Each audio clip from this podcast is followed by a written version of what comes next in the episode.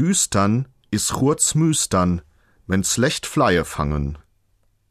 Im Dunkeln ist gut munkeln, wie wir es aus dem Hochdeutschen kennen, ist nicht ganz genau dasselbe wie unser in Düstern is churz müstern, denn hier wird nicht gemunkelt und heimlich geredet, es wird vielmehr im Verborgenen gelächelt oder gar hämisch gegrinst.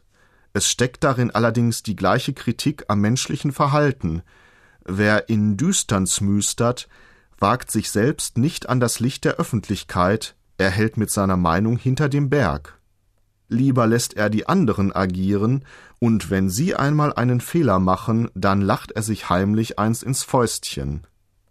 Der zweite Teil des Sprichwortes macht jedoch auf die Folgen solchen Verhaltens aufmerksam.